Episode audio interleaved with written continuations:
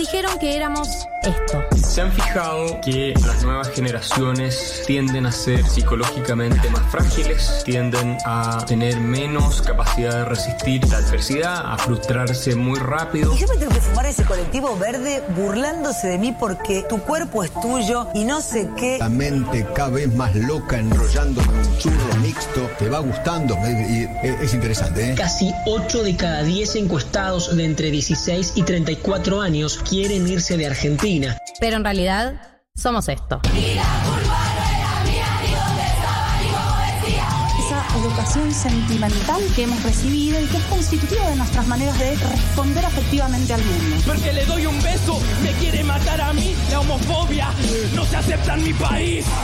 Miren, esto no es Twitter. Hay reglas, hay sanciones. Yo no pienso ser su víctima. No tengo problema en ser su enemiga y en demostrar insistentemente que para mí lo que le vienen a proponer a la sociedad está mal.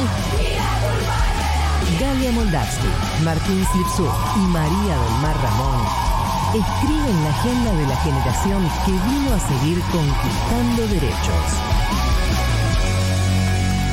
Esto es 1990.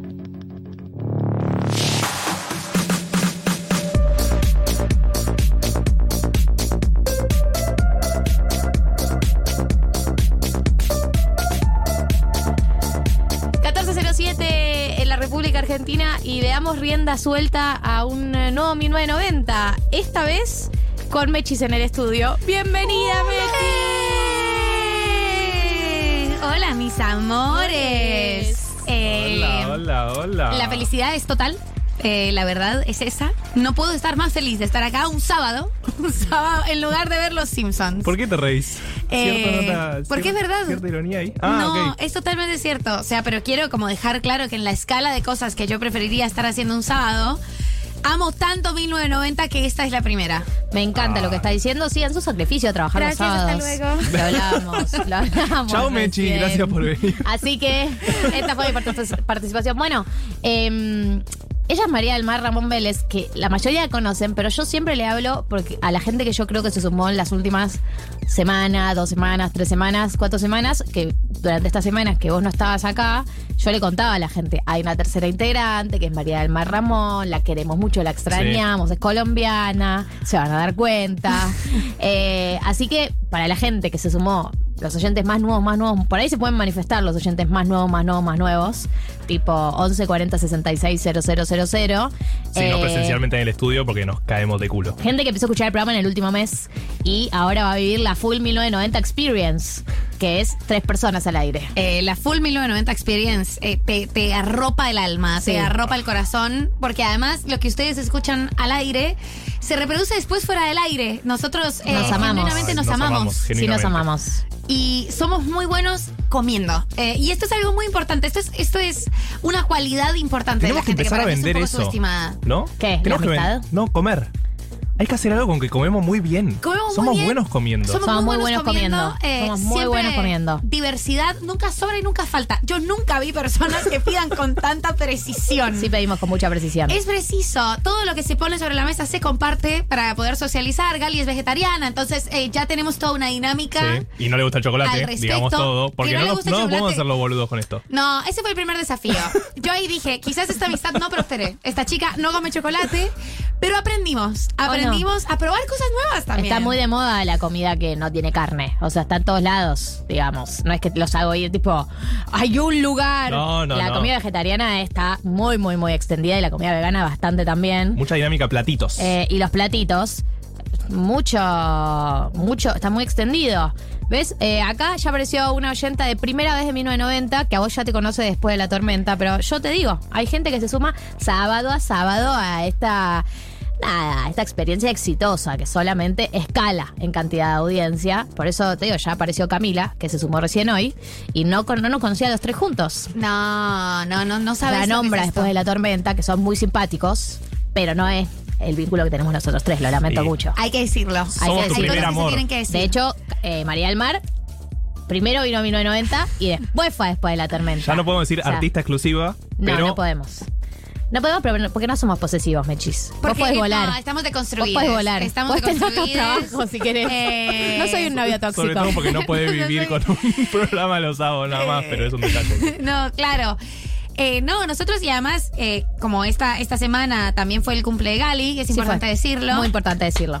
¡Bravo! Gracias, chicos, no me hacen sentir nada triste. Este, ¿Por qué? este saludo de cumpleaños. Programa especial. ¿viste? Tata estuvo dos horas hablando de. Tata, digamos también, porque Tata. vos también tenés otros programas. Yo tengo otros programas eh, y en Tata me regalaron una cata de chipás. Eh, me regalaron que venga un freestyler eh, a enseñarme a freestylear. Y me regalaron una torta de macha que no era la punena, pues ya me la habían comprado el año pasado. Una nueva descubrieron. ¿Y estaba bien? No, pero bueno. no lo dije al aire. No, no. Pero no. acá con pero el qué- gesto fue un gesto muy hermoso. Sí, igual. sí. Pero este programa que te regala, aplausos. Aplausos y amor. Aplausos. ¡Y bravo! Gali, La puta madre. La puta madre. Los peores amigos todo, del todo- mundo. todo me está haciendo sentir horrible. Todo, todo, todo este No me festejo- deprime en absoluto. No me deprime en absoluto. No es triste Eh, at all. Estoy bien igual. Ayer hablaba Igual. con mi Estoy hermano. bien. Igual. Ayer, ayer hablaba con mi hermano, ¿no? Ayer no, el, el jueves hablaba con mi hermano que mm, a los que nos gusta cumplir años, porque viste que hay gente que dice, no, no quiero que nadie sepa. Sí. Pase desapercibido. El cumpleaños, no le digan a nadie. ¿Viste? ¿Viste? Eh, ¿viste? Eh, a mí que sí me gusta, eh, el miércoles, que fue el día que cumplí, fue todo éxtasis. Y el jueves hay un vacío. Hay un vacío, Y la hay un gente ya vacío. ni te saluda el sos jueves. vegetariana. Llegás al laburo y no te saludan. No, ya no sos tan especial. O sea, ayer No eras solo muy no sos tan especial. especial, sino que no sos nadie. No, no, no. El día de ayer yo era la persona más querida del mundo y al día siguiente no te saludan Igual directamente. pará. Pero vos sentiste que la gente te puteaba por la calle. No que me puteaban, pero es fuerte el contraste. Es fuerte, es fuerte. Es fuerte porque no tiene tanto sentido O sea, no te regalaron ninguna torta, ningún chipá, nada. Y vos estabas ahí, triste. No, no había nada. No había comida, de hecho, al día siguiente pará. me dio hambre. Eso también me entristeció. Pasé de comer chipá relleno, torta, jugos. Al día siguiente tenía hambre. O sea, es muy feo eso que pasó. Claro, es verdad. Es un fenómeno del que se habla poco. Y para mí hay algo curioso de. Es como la depresión postparto. la de- pero la depresión post cumpleaños. Pero es más cortica, pero sí. Al club de los 27. Sí soy. todo. Bueno, Tal que vez de ahí viene la depresión también. eh, Saberte finita. me sé finita. Eh, el otro día también hablaba, ya no sé dónde digo las cosas, perdón chicos, eh, seguro lo escucharon en algún lado, ya no sé si lo dije en mis stories o en un programa de radio, pero el objetivo de los, de los 27 Sí. sería no integrar el club de los 27. O Sí. sea que el objetivo de este año es Mantenerte viva. mantenerme viva, lo cual está muy bien, es un objetivo que considero alcanzable. Eh, y eso me deja tranquila, digamos. Y es un objetivo que tenés que cumplir día a día. Sí. Constantemente. Día a día, dentro de los objetivos que uno se puede poner, digamos que es bastante accesible. Claro, es súper accesible porque no es como los otros. Este, este año me voy a realizar como persona, voy a ser feliz. No, Eh, no, no, solo me tengo que mantener con el corazón palpitando. No Exacto. importa, no importa que bajo siga, que siga bombeando sangre al resto del cuerpo. Total, de manera más o menos pre- previsible. Más o menos. O sea, si hay una arritmia, está bien. Bueno, arritmia. Zafé. Arritmia. Un Arritmia, bypass arritmia. te ponen. Yo sé mucho de esto porque vi Doctor House. Claro, un saludo. Eh, sí. Hoy tenemos un programón para empezar porque está Mechis y la alegría es total. Sí. Eso ya nos levanta el ánimo. Yo a Marto lo quiero mucho, pero te no, extrañamos. no, el nivel de. En el eh, momento le está dando la mano en vivo. Sí, el nivel de pareja ya conflictiva era tipo, terminábamos dos horas al aire, era tipo, bueno, Bueno, chau. chau. No te quiero ver por Pará, una semana. pará, la semana pasada tuvimos ocho horas juntos. más o menos. Ay, Marto. Fuimos a dos meriendas seguidas. ¿A vos te parece? Sí, dos meriendas seguidas estuvimos ayer, el sábado Ayer. pasado. O sea, tuvi- terminó el programa, fueron a merendar Y y, después después fueron fuimos a otra otra. vez a merendar. Sí. Yo voy a decir, eh, lo voy a decir, lo voy Sí, a decir. decilo. Eh, el, el cumple de Gali se celebró con algo muy adulto. Sí, A mí una me- cata de Una vinos. cata de vinos. Me sí. parece un planazo. Y estabas aprendiendo, ¿no? Era como una fiesta con intelecto, con Sí. contenido. Sí, Eh, con marco teórico. Con, marco el vino. teórico, aprendimos eh, mosto, cosas, cosas Y importantes. mosto. Mosto, palabras mosto. Mar- importantes. Marco Mosto. Yo no aprendí mucho igual, pero porque estaba muy concentrada en- Eh, en la gente. Eso fueron sus 27. Sí. Mis predicciones son que a los 30 el cumple de Gali va a ser una gran merienda con cata de tés. Uh, Yo igual no comparto Estoy. el diagnóstico. Ella dice que es tipo un plan de adulto como, como plan una merienda. Y para mí No. fue súper divertido y jovial. la fue divertido y jovial. Sí. La gente estaba toda en- ebria. claro, están todos en pedo. Literalmente el Sí. objetivo del cumpleaños era ese. Y gente que no se suele poner en pedo, se puso en pedo. Eh, porque la, la- la- la cata tiene una dinámica de probar que eh, por ahí una persona que se sienta frente a una copa de vino no es que se la va a bajar, pero la dinámica de ir probando. eh, Te ponen pedo, básicamente. Básicamente. Está Pero hecho- un pedo está es feliz eso. porque el vino es muy amable al cuerpo, a diferencia de otros alcoholes. Y he hablado con mucha gente del día después que me dicen. O sea, sí, estoy tipo, me embriagué un jueves a la noche, pero no es que tengo una situación de resaca. Hay que No, tomar además tiene, tiene algo, tiene un gran agüita. plus. Se tomó mucha agüita. eh, Se tomó mucha agüita. Y hay una Tomen simultaneidad de- del consumo, ¿no? O sea, Sí. to- los tenés a todos más o menos en el mismo grado de escabio. Eh, Para mí, y, y repito, para mí el vino es una manera de escabiarse muy amable. El vino no te suele dejar, tipo, eh, viste, como no, el malebrio, viste, que, que te ha accedido. Sí, aparte la cata generalmente tomas como un vino blanco, un vino rosado, tranquilito. Vas Sí. a un Malbec, un tinto así, una botella entera. Claro, le doy, le doy como si no hubiera mañana, ¿no? Pero aprendimos. Y se o sea, comió y se tomó al mismo tiempo. se- todo fue hermoso. Todo fue hermoso. Eh, yo no comparto con el diagnóstico de, ca- de acá voy a una merienda. De No. hecho, No sé suelo te hacer parece fiestas ofensiva para mi una cumpleaños. merienda. Suelo hacer fiestas para mi cumpleaños y le digo un, un respiro, porque todos los años hago una fiesta. O sea, el nivel de juventud que manejo. Y sí. Eh, la Sí gente sos. está muy contenta que volviste, Mechi. Ya llegan mensajes. ¿Cómo extrañaba ese tono de voz de Mechi?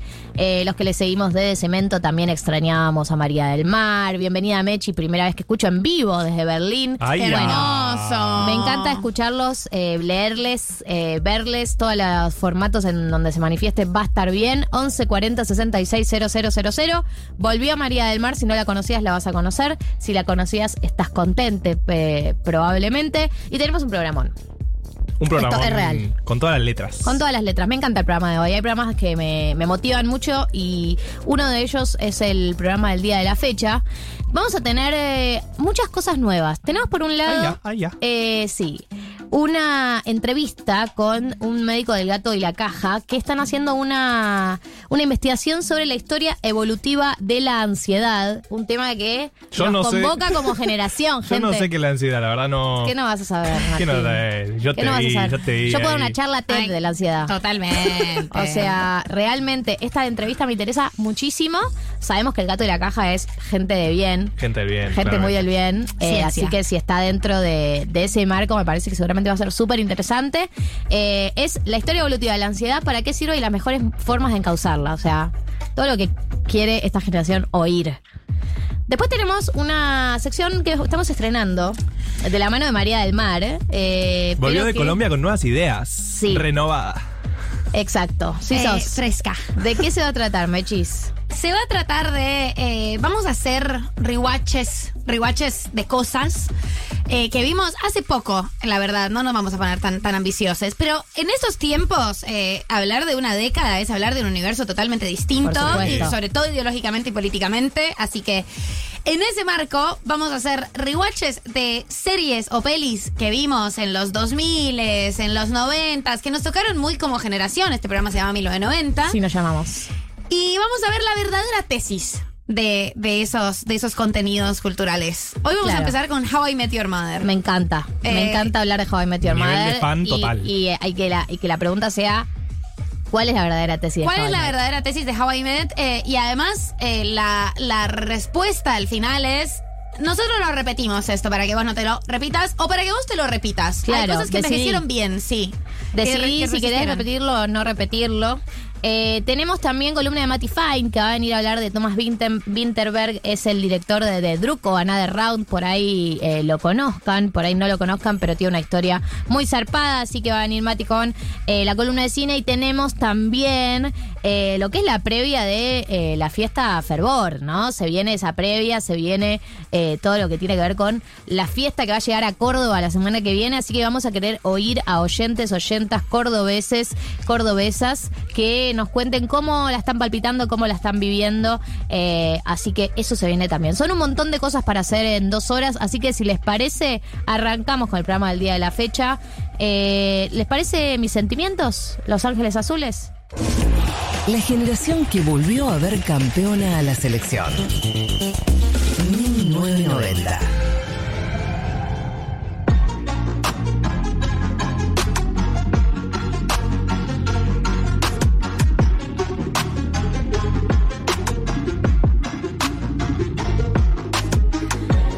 y 23 en la República Argentina y vamos a meternos eh, sin miedo a nada, como dice la canción de Alex Ubago.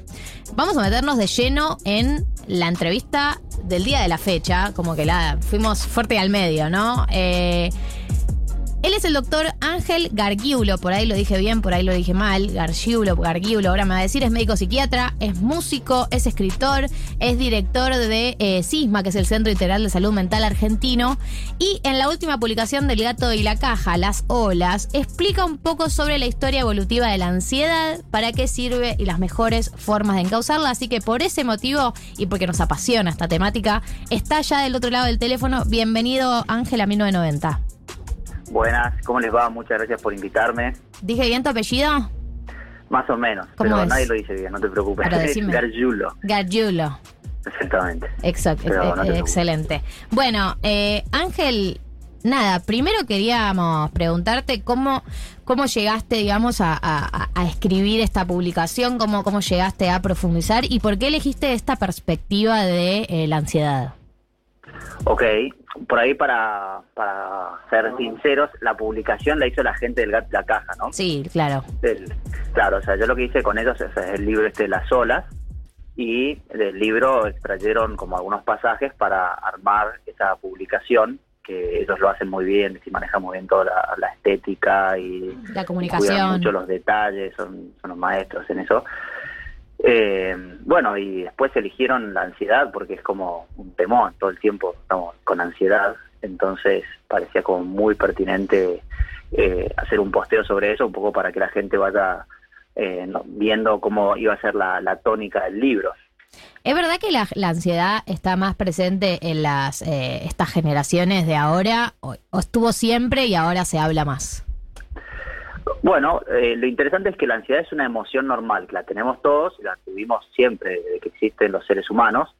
Lo que pasa es que en el siglo XXI, o desde la revolución industrial, digámosle, existen, o sea, eh, una, eh, se ha ido generando como una forma de vida muy distinta. O sea, por ejemplo, el reloj es algo que se inventó cuando se inventaron las fábricas. Antes no, la gente no vivía con reloj, nos juntábamos a charlar a la tarde. Claro. Entonces me dijeron, nos juntamos a las 14.20 y eso me Y- pone ansioso. O sea, entonces, que Claro, ahora claro, tengo que estar ahí y arrancamos y chao. Y así la vida se nos fue como ordenando y, y- y haciendo todo cada vez más meticuloso y preciso. Y somos animales un poco más evolucionados, entonces eh, se empezó a generar como un estilo de vida y toda una, te- y una tensión eh, sobre un cerebro que demora miles de años en cambiar biológicamente al menos. Entonces, es lógico que en una época donde estamos eh, cronometrados, donde tenemos eh, estímulos continuos que nos vienen por todos lados, eh, es lógico que nuestro cerebro esté como más eh, estimulado, hiperactivo, que nos cueste más concentrarnos, que nos cueste más estar sentados, leer un libro, digamos. Entonces, o sea, es, es un tema de discusión académico en toda la humanidad, digamos, actualmente, pero es muy probable que hoy estemos manejando unos niveles de ansiedad y de tensión que antes eh, eran muy distintos. Si tuvieras que definir a la ansiedad, la, la emoción de la ansiedad, ¿cómo la, cómo la caracterizarías? Ok, en primer lugar, bueno, es eso, es una emoción, es algo que nos mueve hacia, es una programación que tenemos en nuestro cerebro y en nuestra mente que justamente tiene una función. Y esa función es ayudarnos a resolver o escapar de problemas o amenazas. En concreto, la ansiedad es una emoción que nos mueve hacia, hacia resolver problemas que no están inmediatos o presentes en el eh, hoy, ahora, en este preciso momento, pero sabemos como que se vienen, a diferencia del miedo, que es una emoción que surge cuando ya el problema lo tenés encima o la amenaza o el predador lo tenés encima. Son como hermanas muy parecidas, estas emociones, pero varían un poco según la distancia del problema o del predador. Y son emociones que nos enfocan o que nos ponen todo nuestro organismo en marcha para huir o resolver esa amenaza. Entonces se activa nuestro corazón, nuestros pulmones, nuestro tubo digestivo, todo preparado para resolver un problema o luchar. Las típicas respuestas de estas emociones son las triple F, que es fight, pelear, flight, huir, o freeze, que es quedarse congelado. Entonces, todo eso apunta a, de alguna manera, eh, resolver un problema o huir o pelear. Una pregunta, ¿cómo estás, eh, doctor? María del Mar eh, te saluda. Con respecto a esto, ¿cuáles son esos gradientes de la, de la ansiedad? Como qué podemos considerar una ansiedad que afecta, un cuadro de ansiedad que afecta la salud de, de las personas? Y lo segundo es, ¿Se puede considerar eh, que, vivimos una epidemia de, ansiedad? O sea, ¿cómo, ¿cómo, eso está afectando realmente las vidas? No sé si específicamente de una generación, pero sí es un tema que, que, como hablábamos hace un ratito, circula mucho. ¿Y cuál es esa afectación puntual que tiene sobre la salud? Claro. A ver, es, es muy importante siempre aclarar, y, y, parte de la regulación de la ansiedad es aceptarla como algo normal. O sea, todos tenemos ansiedad, no es como una enfermedad como si fuese la neumonía, que tenemos una bacteria en el pulmón y hay que matarla. Entonces la ansiedad es una emoción que si no la tenemos nos convertimos en heladera, no somos seres humanos, o sea, gracias a la ansiedad nos preocupamos por los demás y resolvemos problemas. Entonces es muy importante saber que es algo normal. Ahora, eso, el, todo el, libro de las olas, yo o lo escribo siguiendo unas psicoterapias que se llaman psicoterapias de tercera ola, que es como toda una nueva rama de psicoterapias, que consideran o están dentro de un paradigma que se llama la normalidad destructiva. Es que todos tenemos cosas que son normales, pero que si uno no las aprende a manejar pueden destruir tu vida. Una de esas cosas normales es la ansiedad y puede destruir tu vida si no la sabes manejar. Entonces, ¿cómo saber si es un problema mi ansiedad? Y bueno, si está interfiriendo en vivir la vida que yo quiero vivir de acuerdo a mis valores, de acuerdo a la persona que yo quiero ser. Entonces, si yo quiero ser una persona, no sé, que doy clases, hoy por ejemplo doy clases a la mañana, y tengo un, una ansiedad tal que me hace que yo no pueda eh, exponerme a hablar delante de otras personas, o que yo sufra demasiado cada vez que lo hago, o que directamente sea tal el malestar que prefiero quedarme en mi cama, entonces está interfiriendo en la vida que yo quiero tener y me está generando un problema. Entonces, el norte que tenemos a veces para determinar cuando un problema emocional es justamente un problema, es cuando interfiere en la vida que yo quiero llevar y en el estilo de vida que quiero vivir. Y para eso la otra dificultad es que yo tengo que tener claro qué es importante para mí en mi vida, porque si no, no tengo una brújula como para medir eso. Entonces, alineando estas variables, uno termina diciendo si esto es un problema y lo tengo que solucionar. Eh, y también esto me permite a mí saber a qué estoy dispuesto a sufrir, porque muchas cosas me generan ansiedad pero a, cuáles estoy dispuesto a exponerme. Entonces, bueno, como para mí es importante, no sé, dar clases y difundir estas cosas, bueno, estoy dispuesto a sentir un poquito de ansiedad al hablar con ustedes en radio y que no sé bien qué me van a preguntar, qué van a decir, o si les va a gustar lo que yo digo o no. Entonces, esa, la claridad de valores me hace estar dispuesto a exponerme y a sentir la ansiedad. Entonces, yo tengo que alinear variables para regular la ansiedad y tengo que eh, tener claro hacia dónde quiero ir para saber si es un problema o no. ¿Ok? Después hay situaciones como que claramente son problemáticas. Si yo tengo ataques de pánico, que, que es una, una forma como más extrema de miedo, bueno, uno, uno realmente piensa todo el tiempo que se va a morir, que se va a volver loco, perder el control, y eso interfiere tanto en la vida que es obvio que hay que tratarlo, bajarlo de alguna manera. Eh, entonces, el, el criterio termina siendo funcional hasta qué punto interfiere en mi funcionalidad, en, en, la vida que yo quiero llevar. Y si interfiere, bueno, hay que trabajarlo de alguna manera para que, para que baje un poco el nivel o la activación de esa emoción, que en el fondo es normal. Ángel, eh, les recuerdo a la gente, estamos hablando con Ángel Gargiulo, ¿lo dije bien ahí? Gargiulo, Gargiulo. Eh, que es médico psiquiatra, es músico, es escritor, es director de CISMA, el Centro Integral de Salud Mental Argentino, que está hablando sobre la ansiedad, su historia, qué rol tiene y las mejores maneras de encauzarla. Hola Ángel, ¿cómo estás? Martín te saluda. Muy bien. ¿Qué tal? Ahí, ¿Cómo andás? Todo bien. Eh, me quedaba la duda porque claramente una vez que identificas el problema, supongo que una de las recomendaciones es empezar un tratamiento, ¿no? O, pero ¿qué, ¿qué, otros puntos o qué otras recomendaciones puedes dar? Porque vos marcabas como el comienzo en la revolución industrial, ¿no? Como el reloj, eh, los límites productivos, capitalismo y demás. Supongo que una de las soluciones entonces puede ser irse a la montaña, que es como esa, ese pensamiento del mundo progre de las ciudades, pero no todos pueden hacer eso, irse a la montaña y desligarse de, de, las ciudades. Entonces, ¿qué, ¿qué, puede recomendar y sobre todo en esta vida urbanística actual que, que podamos hacer para manejar estos niveles de ansiedad? Mira, hay muchas cosas para hacer sin necesidad de irse lejos. Mm. Eh, claramente, estar en contacto con la naturaleza ayuda. Entonces, si tenés una plaza cerca, si tenés un parque, un jardín o lo que sea cerca, siempre te va a venir bien. Eh, hacer ejercicio físico, principalmente aeróbico, siempre va a venir bien. El ejercicio aeróbico te ahorra mucha terapia, o sea, yo no debería decirles esto, pero eh, hacer ej- ejercicio aeróbico te hace dormir mejor, te hace tener mejor estado de ánimo, te baja los niveles de ansiedad, eh, alinea un montón de cosas en la vida que hacen que te sientas bien y tengas más aguante, tengas, estés más tonificado. Eh, entonces, yo creo que el ejercicio aeróbico, bueno, cada vez está más de moda hacer deporte, ¿no? Eh, pero el ejercicio aeróbico es algo que, te va a ahorrar muchos problemas. Y es más, cuando tenemos un paciente que le cuesta mucho tolerar la medicación o lo que sea, y puede hacer ejercicio aeróbico, tenemos un- un- una buena parte del camino recorrido. Eh, Entonces, todo lo que uno haga para lograr sostener el ejercicio viene bien. O sea, eh, es, es muy bueno hacerse una rutina en la cual uno cuide los días de deporte o ejercicio y no hace falta matarse. A veces con hacer poco, varias veces por semana, es mejor que matarte una vez cada tanto. Pocos varias veces por semana puede ser media hora de caminata, de trote, baile, patines, zumba, fight, lo que quieras, eh, pero poquito varias veces por semana que matarte una vez por semana. Y después hay cosas también claves que la sociedad contemporánea, digamos, le atenta contra el sueño, ¿no? Las redes sociales, todas las, ah, todos los sistemas de series y aplicaciones son enemigos del sueño, pero dormir ocho horas es un trasplante cerebro. Eh, a veces me gustaría hacer como una maratón de sueño con la gente. Veamos si podemos dormir durante varios días seguidos, ocho horas, y vas a ver que sos otra persona.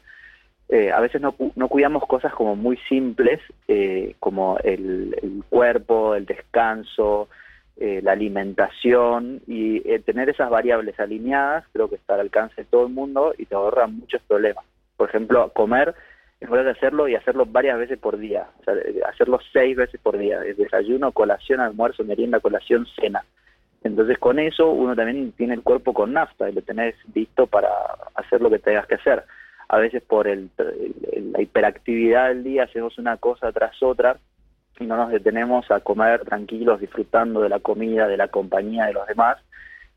Y creo que cuidar eso eh, con otros, pasándola bien con otros mientras comemos, inclusive con la medida de lo posible, es algo que vivas a donde vivas, lo podés hacer y hace muy bien, y es muy simple.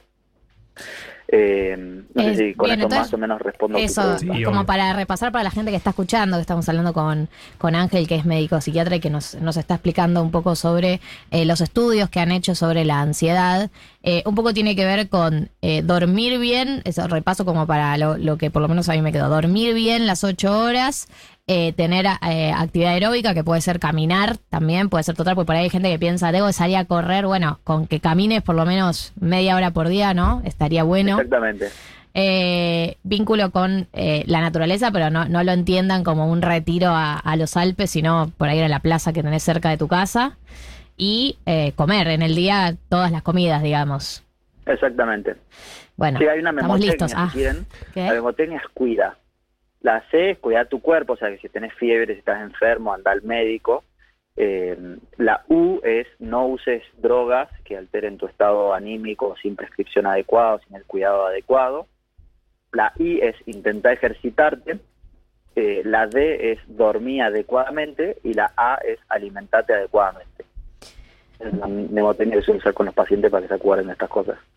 Eh, te quiero hacer una pregunta más, Ángel, que es algo que también ha aparecido mucho en, en los últimos años y que está como también medio de moda, que tiene que ver con el mundo de la eh, meditación, ¿no? Que tiene que ver con eh, esa práctica, no solo entendida desde una, una creencia para algunas personas, una cuestión de, de, de- de formar parte de cierta espiritualidad, sino también como estudiada científicamente.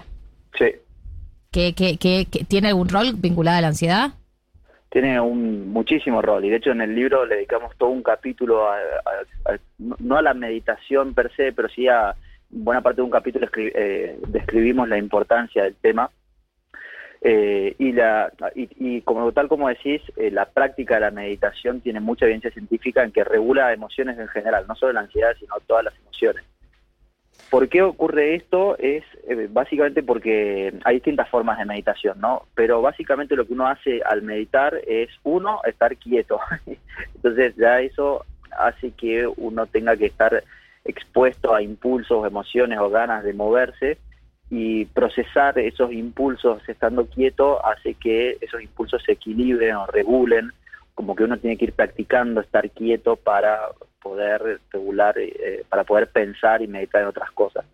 Después la práctica de la meditación desde una perspectiva como puramente empírica o científica, lo que hace es que uno sea como consciente de fenómenos internos como pensamientos o emociones y que uno se despegue un poco de eso. O sea, como que yo veo que yo tengo pensamientos y emociones, pero no soy esos pensamientos o emociones. Claro. Y voy notando que yo soy la persona que tiene esos pensamientos y emociones. Entonces, eso me da una distancia, una se llama defusión, me despega de eso y me da como más libertad interior para elegir si yo no hago este ejercicio de notar mis pensamientos y mis emociones y mis valores y mis metas, actúo en automático. Soy como un robot programado por lo que vea en la tele, en las redes sociales o lo que sea, y me muevo medio como eso, sin pensar impulsivamente.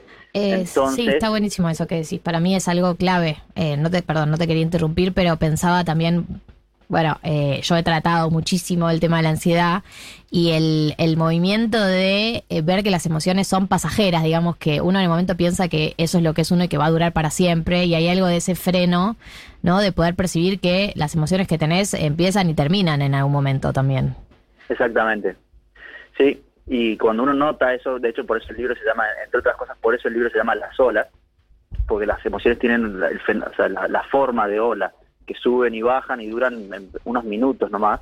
Entonces uno con la meditación, con la observación de, estos fenómenos, uno va ganando, le va perdiendo el miedo al miedo, el miedo a las otras emociones, y vas viendo que las cosas pasan, que no son cosas locas tampoco, no es que las emociones vienen de la nada, sino que tienen disparadores, entonces uno nota, ah, mira, estaba pensando en esto y como estaba, nosotros decimos, rumiando sobre este tema, me generó tal emoción. Si uno no medita, si uno no se sienta a ver eso en uno mismo o en los demás, uno no se da cuenta y uno siente como que uno está en una montaña rusa subiendo y bajando todo el tiempo eh, y, como que uno no tiene control.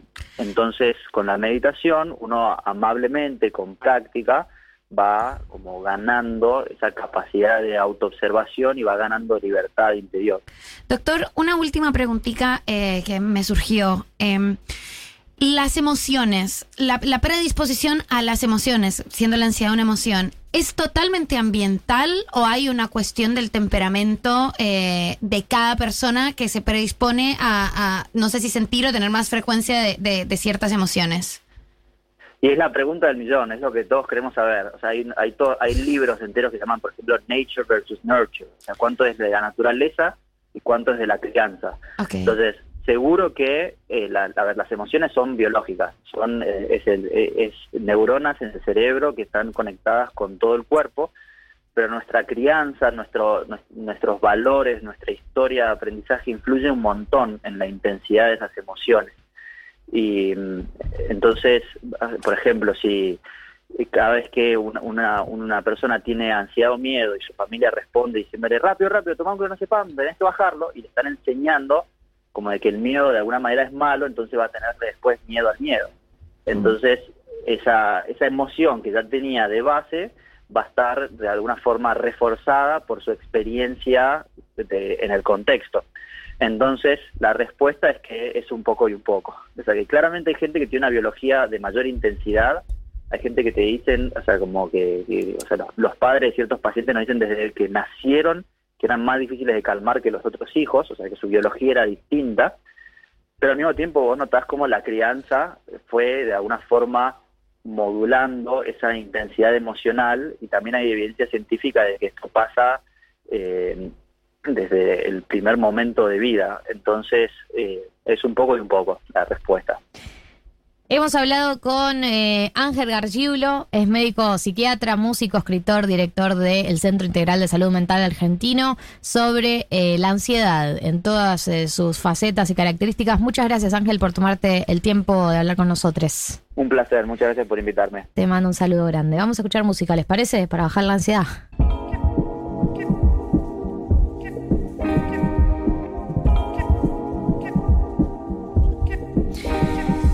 14.52.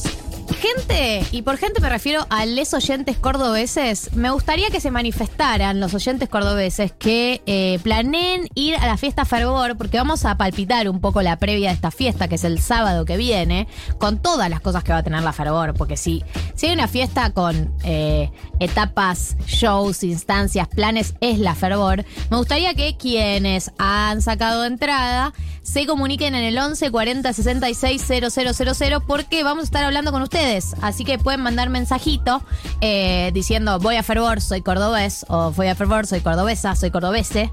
Eh, la, la identidad de género con la que se sientan identificadas, eh, manifiéstense porque vamos a hablar con algunos de ustedes eh, en un rato más tarde, pero me gustaría que ya empiecen a hacerse presentes en el WhatsApp de la radio 1140 66 000. Quiero decir algo, esto es un incentivo más porque ya nos enseñaron, eh, nos enseñaron en- en, economía, la bibliografía sí, del sí. trabajo que hay que tener incentivos laborales. Eh, las personas que salgan al aire de 1990, los cordobeses que salgan al aire de 1990, hablando de fervor, se ganan un Fernet. Gratis. ¡Qué planazo! Listo. Gestión 1990. Listo, por. ¿Por qué no es que te vamos a hacer ganar eh, una consumición así en abstracto? Te ganas un Fernet. Eh, Cortito y al pie. Así que si ya sacaron entrada, eh, se pueden comunicar. Si no sacaron, saquen y se comunican. Las dos opciones, todo está en la página de Futurock, que además tiene descuentos, obviamente para los socios de la Sí, que comunidad. tenés que mandar mail, recordemos, no nos escriban al WhatsApp. Claro, tienen que mandar por mail pidiendo el código de descuento, pero si sos socio, tenés tu descuento garantizado porque obviamente estás dentro de la creme de la creme. Bueno, vamos a hablar de un tema que me parece que está bueno tocarlo porque es un tema que me viene angustiando mucho. eh, a mí por eso lo traigo acá. Sé que Marto también lo viene consumiendo, María un poco menos. eh, que tiene que ver con el juicio que está sucediendo en este momento entre Johnny Depp y Amber Heard. Si tienen redes sociales, vieron pasar algún video sobre esto, seguro, seguro. Porque la cantidad de videos y de recortes que hay En es TikTok increíble. es viral este tema. Bueno, recordemos que ahora vamos a contar un poco sobre la historia de este juicio, ¿no? Pero recordemos que se está transmitiendo en vivo en televisión todo el juicio. eh, que el último antecedente que hay de un juicio que fue transmitido en vivo es el de O.J. Simpson. De hecho, por eso hay tanto vínculo. Hay gente en YouTube que está reaccionando en vivo al juicio. Real. Eh, y hay recortes por todos lados de eh, la- las distintas declaraciones, tanto de testigos como de Johnny Depp, ahora de Amber Heard que está declarando ella. Eh, digamos, antes de seguir profundizando sobre esto, que a mí me, resulta perturbador, digamos, Sí. ya que haya un canal de YouTube de alguien reaccionando en vivo a un juicio de. Es difamación, pero al fin y al cabo, la discusión que se está dando es si hubo o no hubo, o de qué manera hubo violencia dentro de esa relación, violencia de género y violencias en general. Vamos a repasar un poco ese caso, ¿no? Porque por ahí hay alguien que no lo siguen. Ustedes probablemente conozcan a Johnny Depp, el mismísimo Johnny Depp, una persona de mucho poder en Hollywood, porque es un actor de mucho, mucho peso. La gente está muy encariñada por los roles que tuvo, ¿no? El hombre mano de tijera, Piratas del Caribe, ¿no? Eh, eh, Charlie la fábrica de chocolates. Digamos, lo conocemos a Johnny Depp y lo queremos mucho porque hizo todos roles eh, que nos marcaron. Y después está Amber Heard, que es una actriz que estaba un poco en ascenso cuando lo conoce a él. Por ahora no tuvo roles, la verdad, demasiado protagónicos, ni tiene un peso real en la industria de Hollywood. Sí era una actriz en ascenso, digamos, cuando se conoce con él. Ellos se conocen en el año 2012, eh, filmando una película. En ese momento nos enganchan. eh, él estaba todavía casado. Finalmente él se divorcia y arranca una relación con ella. En el, año 2015 se casan con Amber Heard y se separan 15 meses después. En ese momento lo que sabíamos era que eh, se habían separado, que se habían divorciado y que ella había, pedido una orden de, restricción. Eso fue todo lo que supimos hasta ese momento. Después ellos hacen un acuerdo, esa orden de restricción se da de baja.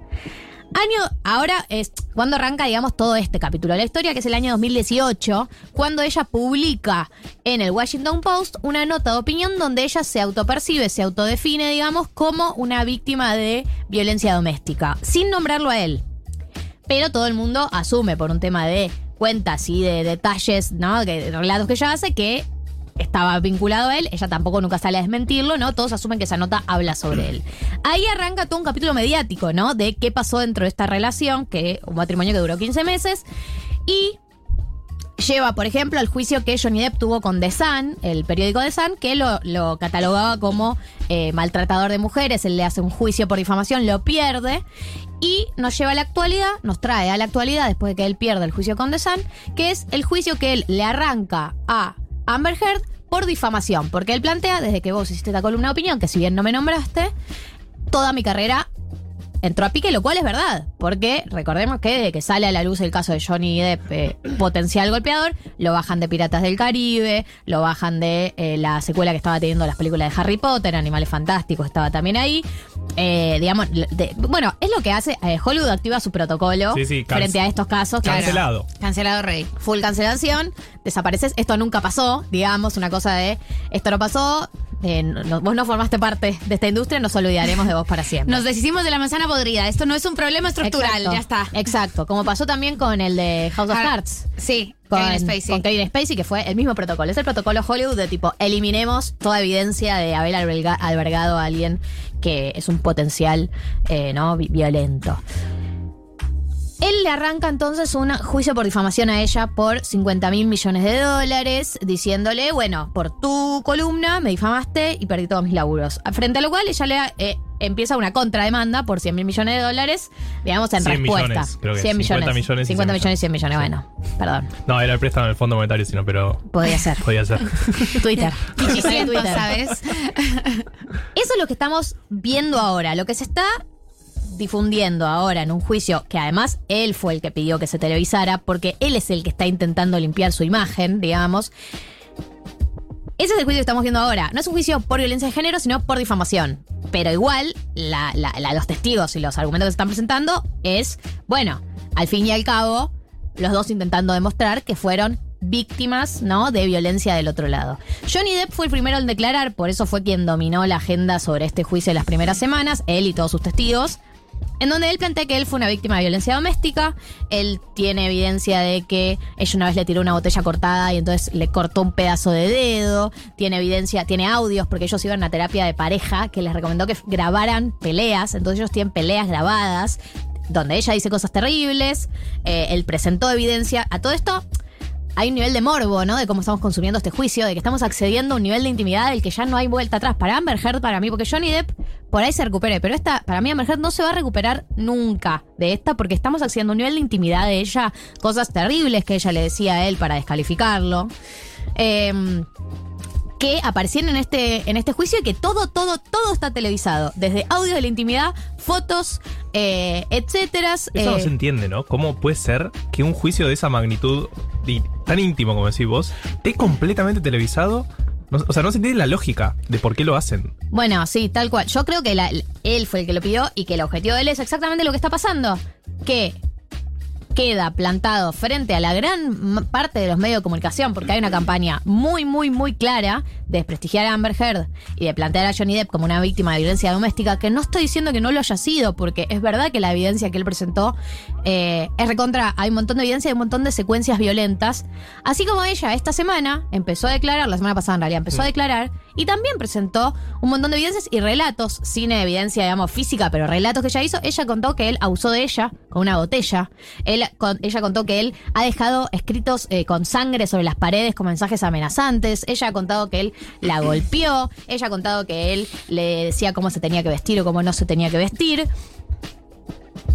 Y si bien se escuchan de los dos lados un relato terrible, porque la verdad que uno escucha eso, a mí la, angustia que me genera es, duraron 15 meses casados y lo que debió haber sido esa casa, ¿no? O sea, suena que fue una cosa terrible para ambos involucrados, como que fue, era una secuencia de mucha violencia y además con Johnny Depp, que estaba en rehabilitación por abuso de drogas, o sea que en ese momento ya se estaba drogando, estaba cayendo, y ella también, digamos. Lo, lo que yo me imagino es una situación muy, muy, muy violenta, una, una de esos- un vínculo recontra explosivo, ¿no? Y, y- y muy tóxico, como se dice ahora, pero no para las cosas que se dicen ahora, digo. No, claro. Un nivel de No, no. riesgo físico, ¿no? Para las personas que estaban involucradas.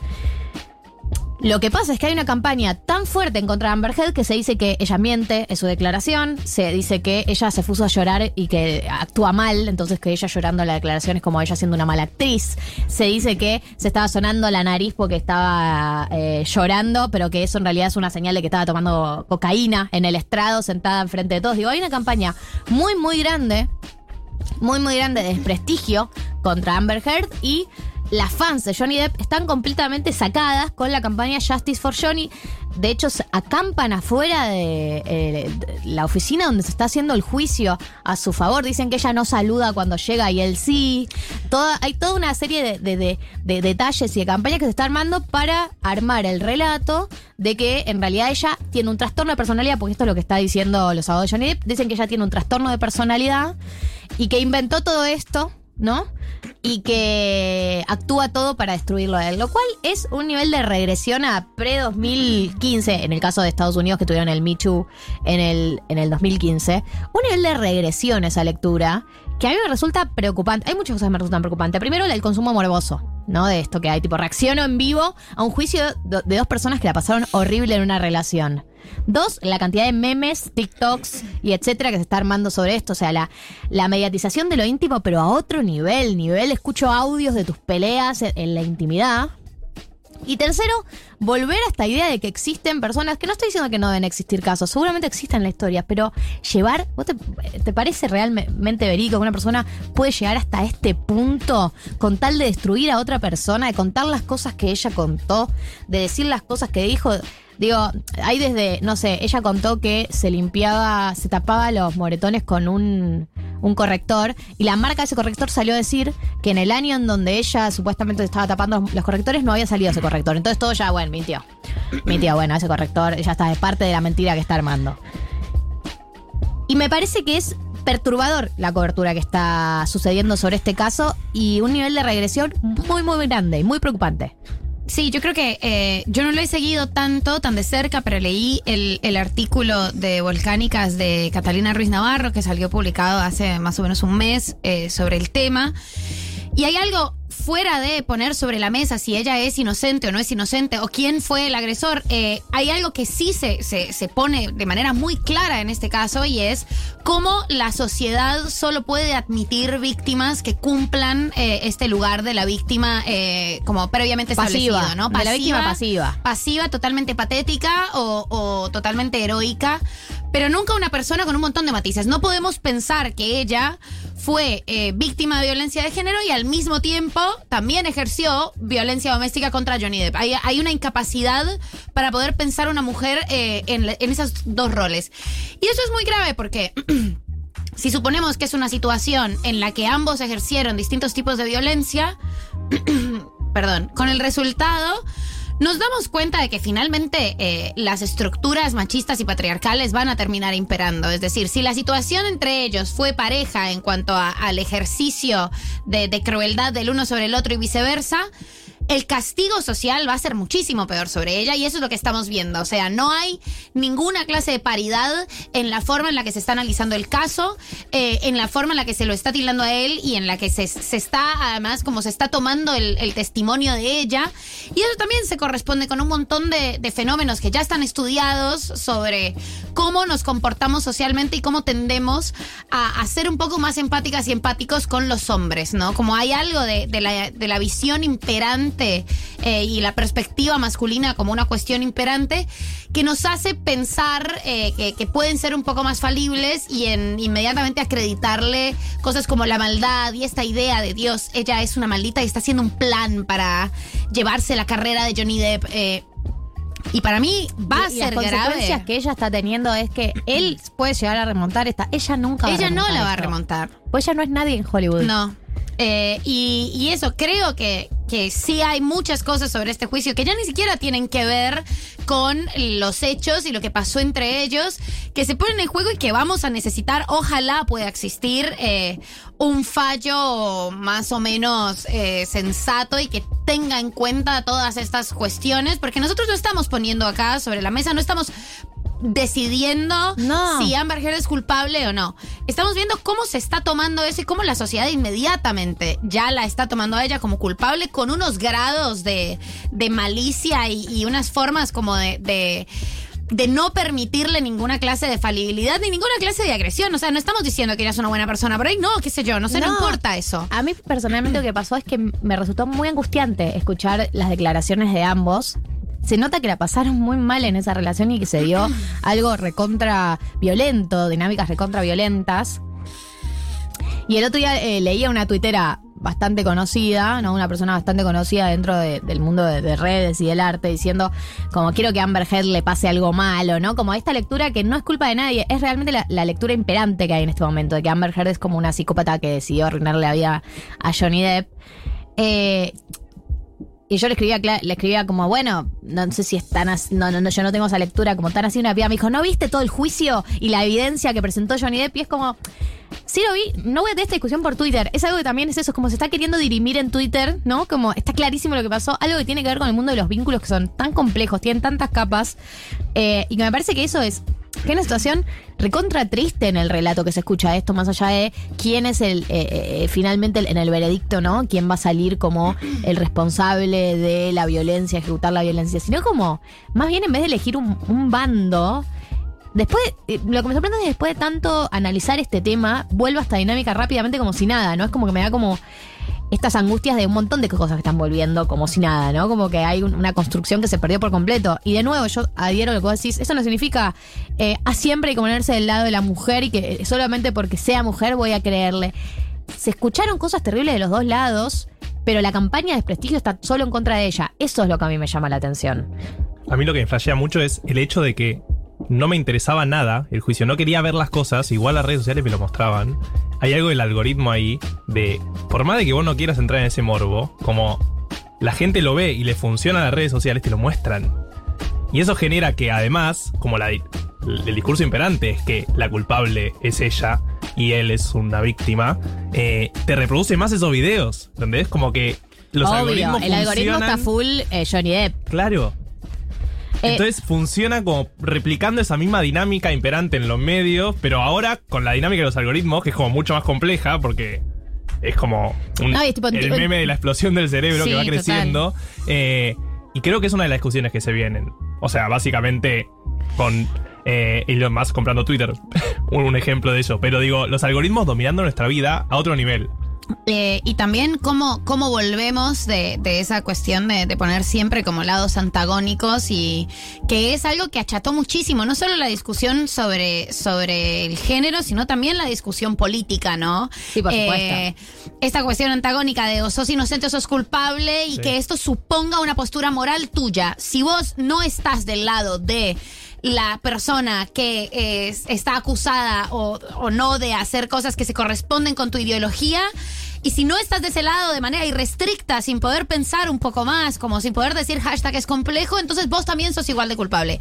Y creo que eso, estamos viendo los efectos de eso eh, en este juicio y es terrible porque yo me atrevo a hacer una, una, una hipótesis y es no importa lo que pase ni cuál sea la sentencia, la sociedad ya decidió que Amber Heard es mala, mala, malvada eh, y que Johnny Depp es una pobre víctima y hay, el mundo está compuesto por víctimas y victimarios, no hay otra posibilidad y tener esa, esa forma y ese esquema de pensamiento y repetirlo y que además esto ahora sea una cuestión colectiva, de a qué lado te sumás y Sí, que, sí, que vos de seas qué lado de la mecha te claro, encontrás. de qué lado de la mecha te encontrás, parece gravísimo.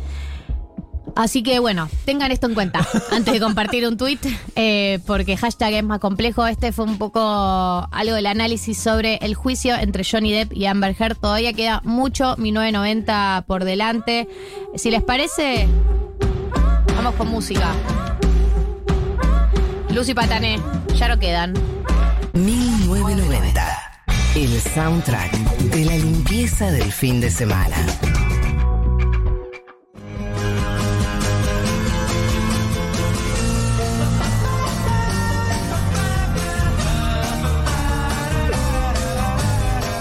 Y esto que están escuchando es eh, la cortina de How I Met Your Mother, por lo menos la cortina con la que cerraba la apertura de How I Met Your Mother. Ahí está, Mirá, este te comiendo.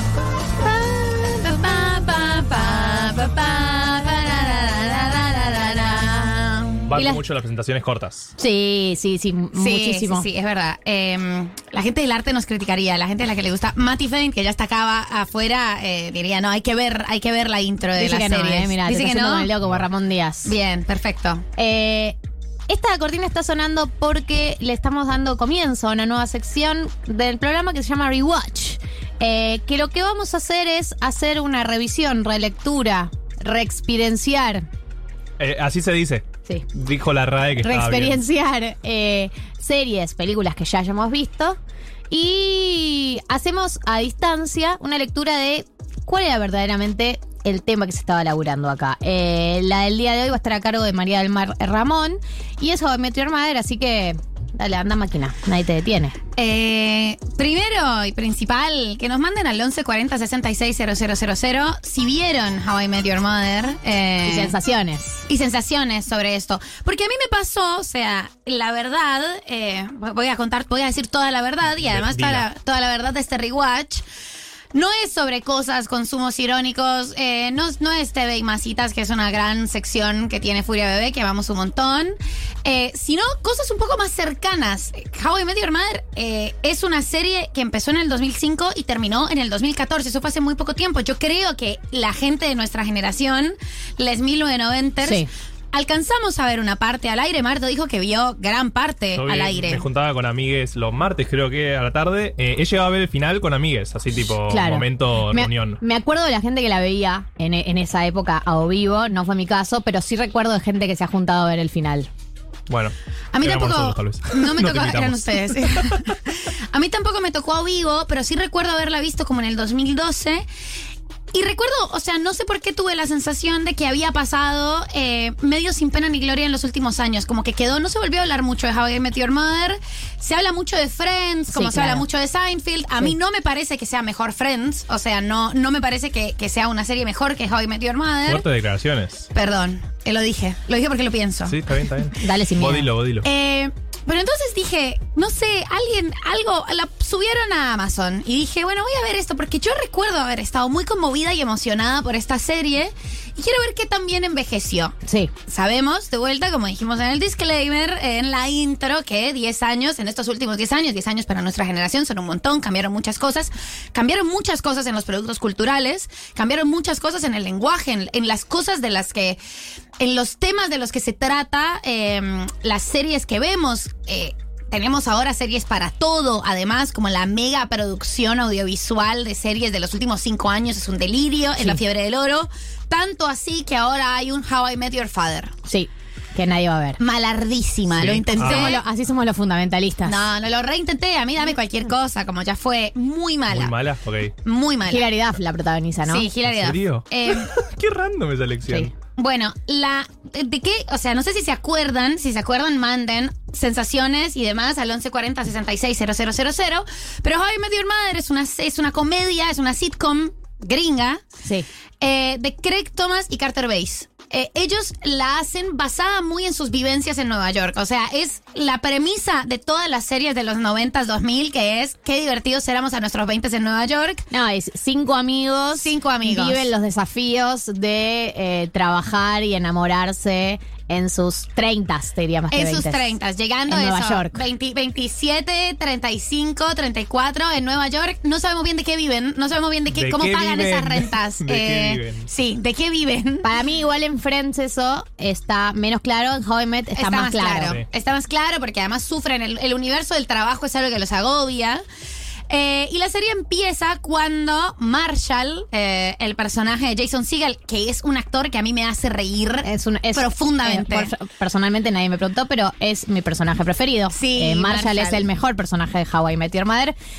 o en español, como conocía vuestra madre. como conocía vuestra madre. Bien.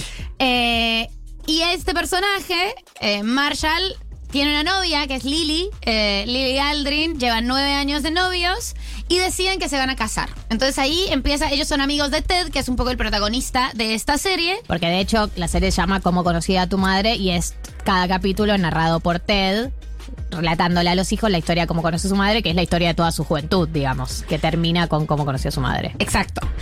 Eh, y eh, tienen un amigo que no queda claro dónde lo sacaron, eso nunca se resuelve. Como en un bar. Como en un bar, eh, ese amigo, ese amigo que es medio satélite, todos tenemos un amigo que es medio satélite, nadie sabe bien de qué trabaja, nadie sabe bien qué hace exactamente, que es Barney, Barney Stinson, que además encarna todo lo que, eh, todos los discursos feministas deploramos eh, y, y todas las cosas que hoy en día no haría jamás un personaje de televisión. Pero es un personaje súper estereotípico y es un personaje que salió 200 mil millones de veces en distintas ficciones, que es una especie de Don Juan, que solo le interesa garcharse chicas, pero que en el fondo tiene un gran corazón y tiene una sensibilidad y tiene como más capas. Que en el fondo tiene muchos traumas también. Traumas, eh, complejidades y un montón de momentos generosos de la nada, out Sí, of sí, sí, context. sí. Eh, De la nada le ves el lado humano, totalmente. A mí me parece que es, teniendo en cuenta eh, y mirándolo desde el presente, el actor que hace de Barney Stinson eh, era, es Patrick Harris, que además había hecho de doctor, eh, tenía una serie muy famosa en la que era un doctor niño, una serie medio ridícula, gringa, muy importante, y es un actor abiertamente gay. Con lo cual, la elección de ponerlo en un personaje tan eh, que encarna todo lo de los varones heterosexuales, eh, misóginos y machistas, no me parece inocente y no me parece errada. Creo que ahí hay un juego un poco de, romper la ficción y que vos sepas y te diviertas eh, también con que él es un personaje abiertamente gay, que es un defensor de, de- de derechos de la comunidad LGTBIQ+. Y el otro personaje es Robin. Que es una chica fantástica, es, Es una graciosísima, periodista. Robin. Preciosísima, genial, Graci- maravillosa. No, graciosísima. Me parece muy graciosa Robin. Y es canadiense, un detalle que en la serie Y es canadiense. mucho. Sí, Eh, que a uno, a uno ahí descubre como la obsesión que tienen con Canadá los yankees. O sea, como Con ese- odiar Canadá. Con odiar Canadá. Sí, a mí me parece, y lo que voy a decir puede ser un poco polémico, y no lo voy a decir mirándolos a los ojos, hay una relación Canadá-Uruguay, Canadá-Uruguay-Argentina, hay algo ahí, Re, hay re. algo ahí en cómo se cuentan ustedes. eh, no los quiero comparar con Estados Unidos, sería algo muy odioso.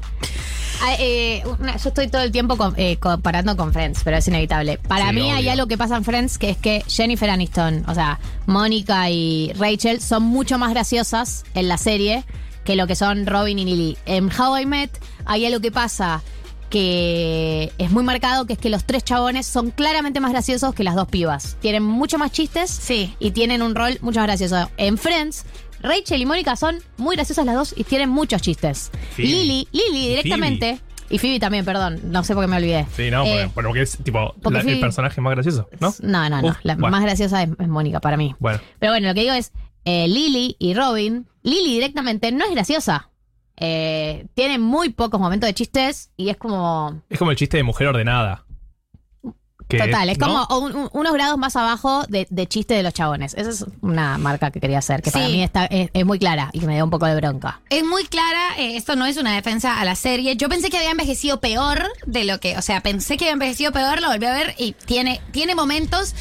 Tiene momentos en los que el personaje de Barney ya no es gracioso, ¿no? Y creo que ahí también nos cambió un poco el código de- del humor. Eh, ni siquiera es como lo que está diciendo, no se puede decir. Es que es un chiste flojo, es un chiste soso. Sí, sí, Eh, sí, sí, totalmente. eh, esta idea como no, no es más divertido todas las, las cosas y las tretas que hace para, para engancharse con chicas. Es como, son las partes más flojas y de hecho, las mejores partes que tiene el personaje, que después es un personaje que conforme van pasando las temporadas va sumando más protagonismo, porque también le van sumando capas de complejidad y los mejores momentos son los momentos más humanos y menos como estereotípicos de este, de este Don Juan medio absurdo. Pero eh, a lo que va esta, este, esta primera columna sobre How I es que todo el tiempo eh, el personaje de Ted está persiguiendo, como la serie se trata del personaje de Ted persiguiendo el amor, Un ¿no? torre, el personaje de Ted. Un torre. Oh. Es que, Dios. Para, qué Yo me, yo me he criado con eso. Como, como, como hombre heterosis, me he criado con la imagen de Ted y lo que odié después viéndolo de lejos. Sí, Tanto vas a querer Pero enamorarte. hay que ¿qué decir pasa, algo a favor de la figura de Ted. Ahora te dejo terminar tu idea. A favor de la figura de Ted. Es que Ted encarna la figura que encarnan las mujeres en todas las películas románticas y series románticas, que es el chabón que está obsesionado con encontrar el amor de su vida, casarse y tener hijos, ¿no? Y es una búsqueda muy literal de eso. Eh, y que lo encarne a un chabón en, en ese tipo de series. Es interesante. Es interesante. Sí, total, porque además es eso, como es este personaje que cree en esta, en esta visión del amor romántico, ¿no? En, este concepto que todavía existía hace muy poco tiempo, que, y para mí entró en gran desuso, que es The One, la, la persona indicada. Voy a conocer a The One. Y que tiene todo el tiempo el espejo de la relación de sus grandes amigos, que son Lily y Marshall. Que son esa típica pareja que están hace un montón de años juntos y se reaman. Y, Y- vos decís, quiero ser como ellos. Quiero graciosos. ser como ellos. Y son son re graciosos. graciosos y son geniales y hacen como esa amistad de tres. O sea, como son, eh, en un momento sí. ellos viven juntos un tiempo, es muy divertido. Vos eh, querés eso y no al mismo tiempo. Me, me encanta la parte que viven juntos. Eh, pero hay algo que a mí me parece que es como el centro de esto que, y que me resulta súper interesante en la búsqueda que va haciendo el personaje y en realidad como una reflexión sobre el amor en general. Y es que la idea del amor romántico no es el amor romántico difícil que de romper barreras, sino la idea que tiene Ted desde el principio y que se vuelve un poco el, el, el- la unidad de medida de qué tan eh, perfecto es el amor para él, es que el amor debe ser una cosa fácil, que el amor debe ser una cuestión totalmente sencilla y totalmente orgánica. Y lo que a él no le funciona al principio son las dificultades que le plantean sus parejas y que se le plantea en, esta idea del amor que tiene. O sea, es una idea del amor romántico, magnánimo, súper heterosexy sexual, eh, súper convencional como lo conocemos pero asociado a la facilidad. Y es un mito del amor que yo creo que eh, circuló mucho también y que, y que es una narrativa que quizás ha estado un poco menos difundida o no es, no es la que identificamos inmediatamente cuando hablamos de los mitos del amor romántico, pero esta sensación de que cuando encuentres a la persona con la que encajas, You'll know. You'll know, como tú vas a saber, tu cuerpo va a saber, tu alma va a saber, y todo va a fluir y todo va a ser fácil. Y a mí me parece súper interesante cómo, mientras la serie va avanzando, Lily Marshall también tiene una serie de conflictos. O sea, tienen conflictos importantes. eh, ella no se quiere casar en un momento, como cosas que, que ponen eh, en riesgo la relación y el vínculo. Y también va quedando más claro eh, una tesis que hemos pensado mucho y que hemos hablado mucho en este programa sobre las relaciones interpersonales y es, no hay relaciones interpersonales perfectas. No significa que todo lo que genera sufrimiento se traslade y se traduzca inmediatamente en amor. Pero tampoco hay tal cosa como el amor sencillo, fácil, fluido y liviano. O sea, somos cuerpos que pesan y, y eso tiene una, una cantidad de encuentros y desencuentros y, y cosas como que, que se llevan en un plano mucho más mundano y más vulgar. Y parece que el aprendizaje de Ted al final, eh, que no lo tiene, pero que, pero lo que una ve, como lo que una le habría gustado que el Soltar Robin. Es el aprendizaje final. Soltar, Ted. eh, es eso, el, el, el amor y esto que pensamos sobre el gran amor, primero no existe, ridículo. O sea, es una excepcionalidad, está bien que suceda, estaría genial, eh, pero no es una, no es la norma de la vida, ni es el, el fin de la vida. Pero además, las relaciones se componen de, de vulgaridad y de cosas mucho más llanas y mucho menos preciosas, como es la idea de amor, como del, del amor definitivo que tiene este personaje masculino. Aparece algo además en la, en la- búsqueda de Ted de este amor para toda la vida, esta persona con la que casarse. Ahora vamos a leer algunos mensajes. eh, que, que siempre que él planifica, la vida le demuestra otra cosa, digamos. De hecho, está el caso de Estela, que es la mujer con la que él no está. Hay, hay un montón de red flags a lo largo de la relación, pero él decide seguir adelante porque quiere casarse. Eh, y la vida le va demostrando que no se puede planificar, que aunque él quiera llevar adelante este plan de casarse con una mujer y tener, formar una familia, etcétera, eh, hay a veces que la vida te, digamos, te dice hasta acá, no, no, no podés, no podés. Y de hecho le va pasando una y otra vez, en donde él con cada una proyecta, ¿no? Me voy a casar y después aparecen los conflictos y, y- y la- y las cosas imprevisibles. Eh, leamos algunos mensajes. eh, Hay un montón de- de gente y sus experiencias con How I Met. Hay un montón de gente bancando y puteando a personajes, lo cual me cae increíble. Bancando y puteando nos encanta. Mandanos al 1140 660000 tu, tu perspectiva. ¿A quién bancás, a quién puteás? Sí, por ejemplo, acá nos dicen que obviamente eh, fue una serie muy rupturista con muchos recursos narrativos fantásticos, pero que había un nivel de misoginia y lesbofobia muy alto. Sí es verdad, obvio que un nivel de cero marco teórico sobre eh, ningún tipo de eh, discriminación en general. Me parece que había como todas las discriminaciones estuvieron No hay afros. en O sea, algún, estás en Estados Unidos en y algún no hay lugar y en algún afro. momento. Es verdad para mí que tiene muy buenos recursos narrativos. De hecho, para mí Sí. explota muy, buena, muy bien la teoría, que ya está en Seinfeld y está en Friends también, pero la- la te- la- el recurso de las teorías sobre la vida, digamos, esas, esas teorías sobre la vida que te quedan después, eh, para mí está muy bien usado y es muy gracioso como lo hacen. Incluso para mí es la serie que mejor lo hace. Sí. Eh, lo de teorías sobre la vida. Sí, sí, sí. Eh, y porque vuelven mucho a esas teorías sobre la vida. O sea, todo el tiempo te tiran además como gags de capítulos anteriores eh, de, de sentencias que van haciendo y que van charlando. Y obviamente también como todas estas series, tiene cosas súper hermosas sobre, sobre las amistades, desencuentros entre ellos, como también conflictos entre ellos, las dinámicas de cuál es un poco más amigo de cuál, que eso está muy expresado con el tema Barney, Marshall, Ted, ¿no? Como quién, es, quién hace más cosas por quién eh, y quién es un poco más cercano, el momento en el que Barney, como el primer momento en el que el personaje muestra más complejidad es cuando él va a buscar a Lily eh, y le paga el pasaje, porque es un personaje que tiene más guita. El hermano de Barney también es una aparición interesante. Sí, Eh, sí, van, van agregándole capas. Claro, Pero le van agregando capas. Pero es por esta decisión que toma la serie en las últimas temporadas de priorizar a Barney por encima del resto, que para mí es un poco forzada. Pero es mi lectura, se había puesto de moda, de moda el personaje. Y Se ha puesto de moda el persona. personaje. Pero bueno, la lleva lejos. Eh, mucha gente enojada con el final de How I Met, que sí fue muy criticado. Eh, a gente que dice que How I Met es su consumo de confort. Yo ahí, Eh, perdón, quiero salir en defensa de los guionistas de How I Met, que seguro no necesitan ningún defensor, pero qué difícil cerrar una serie después de 10 temporadas, 9 temporadas, no me acuerdo cuándo No hay finales. Hay muy No pocos hay- finales de series buenos, buenos. Sí, sí, es muy difícil. Sí, sí. Eh, nos dicen que Ted es Ross, chicas, no inventaron nada nuevo. Para mí no es exactamente lo mismo, sí, esto de hombre sensible, ¿no? Eh, pero no, para mí no es el mismo personaje. Eh, para mí Ross es. No sé, encarna otras cosas, Ross, no solamente el amor romántico que está también eh, presente. Eh, yo fui fan de la serie, me divertía mucho los personajes queribles, no sé si me animo a volver a verla. Para mí es recontra posible que la vuelvas a ver, entendiendo el contexto en el que obviamente se escribió.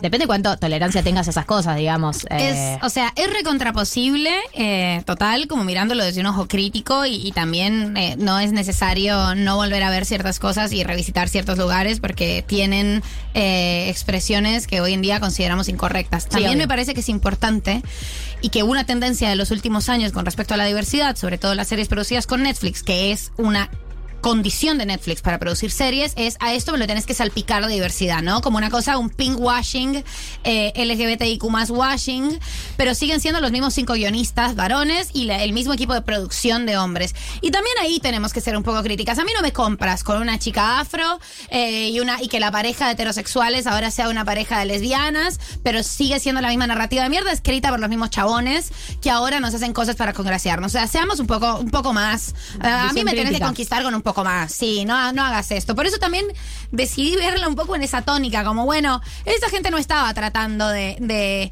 de congraciarse con No. tirar dos cositas y listo. Y la serie tiene momentos muy de mierda con respecto a las cuestiones políticas y sobre todo a las cuestiones del feminismo. Pero también te- tiene otras, eh, otras estructuras que son muy interesantes de mirar. La, vi hace poco y me reí mucho, pero envejeció mal. Es superior a Friends. Bueno, las opiniones son muchas. eh, mucha gente opinando del tema How I Met.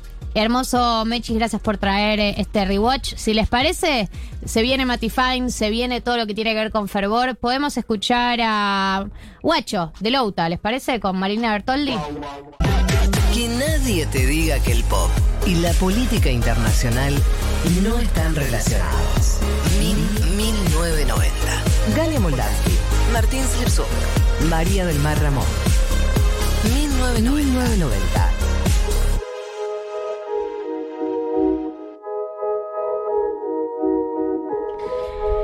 Gente, quedan 15 minutos de programa. Qué rápido se pasa 1990. Es toda una angustia. La vida es una angustia. Pero 15, quien dice 15 dice 20. Así es, dice eh, 20 dice, exacto, "Ah, 25. estaba ahí, y así, ahí y así la poquito". vida.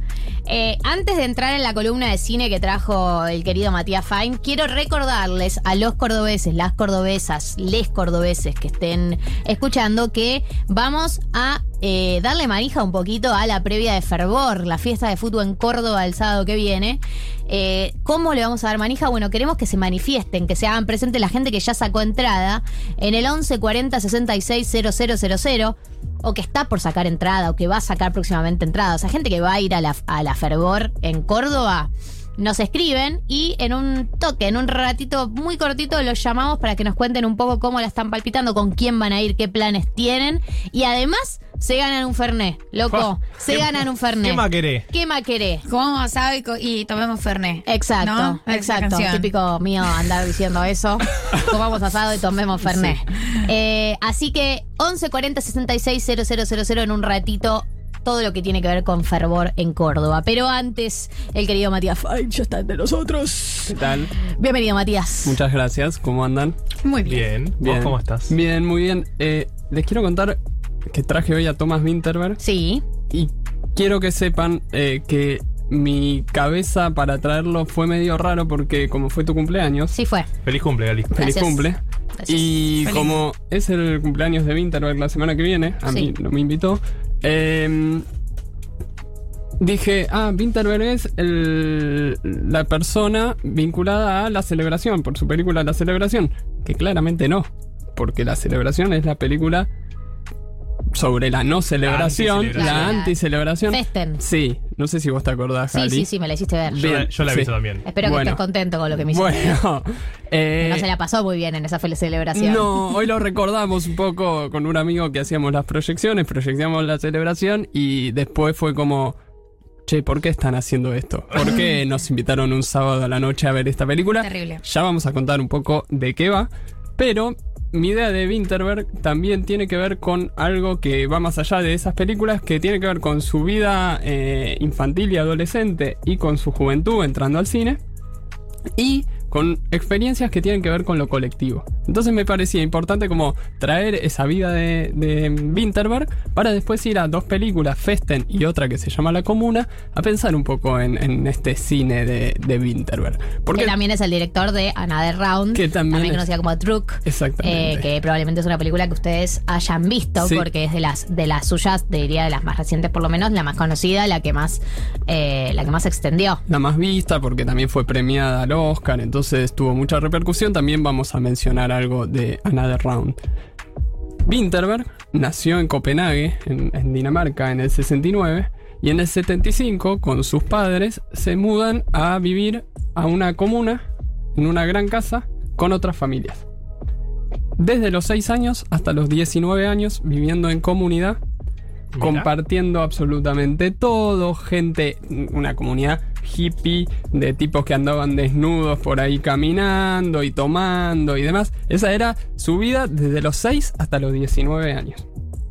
Ese es el contexto de crecimiento de Winterberg, infancia y adolescencia. ¿no? Entonces, toda esa cosa, eh, obviamente lo dicen todas las entrevistas, es muy marcado de lo que después lleva a su cine, de- de cómo es él también y de cómo construye. Y por otro lado, cuando, después de estudiar cine, Winterberg entra a un movimiento que se llama Dogma 95. En realidad lo forma él con Lars von Trier. Creo que en alguna columna lo mencionamos, pero vale la pena recordarlo. Mati pregunta chiquitica, eh, totalmente googleable. ¿De dónde es Lars von Trier? Es danés. Ah, también es danés. Sí. Ah, perdón, de ahí se conocen, claro. Los turbios. Perfecto. Los turbios, ellos los turbios. Como, como crían a la Los gente ahí. oscuros, ¿no? Los, los, los Qué densos. los- difícil, sí. Pues, bueno, sí, de- muchos han hablado también de esa sociedad, la verdad, de- pero las películas muestran como una cosa muy oscura, ¿no? Muy Mal. densa.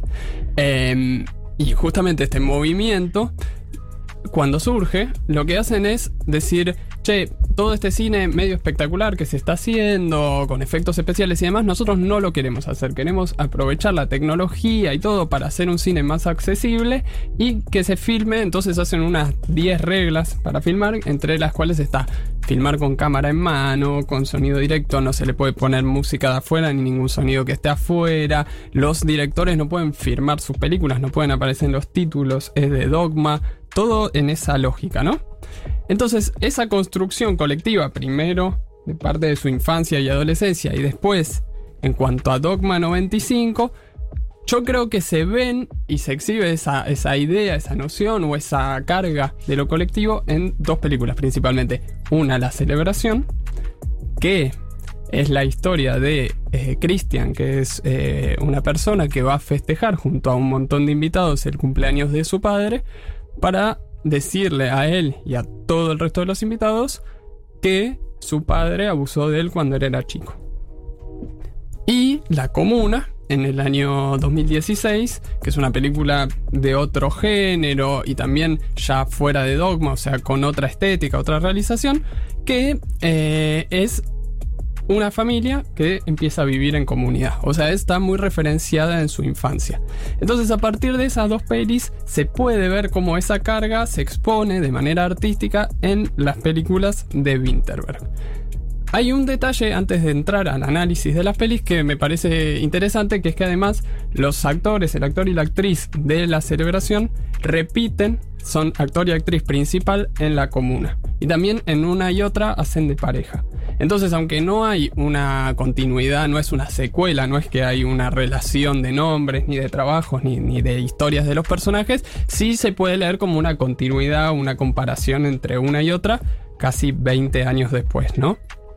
Y me parece que hay cosas en ambas películas que permiten pensar el cine de Minterberg que acá están muy expuestas, pero que también se pueden llevar a otras pelis, como es Another Round, o como otra que a mí me parece increíble, que es La Cacería. Ay, Dios. Eh, también densísima, ¿no? También película que.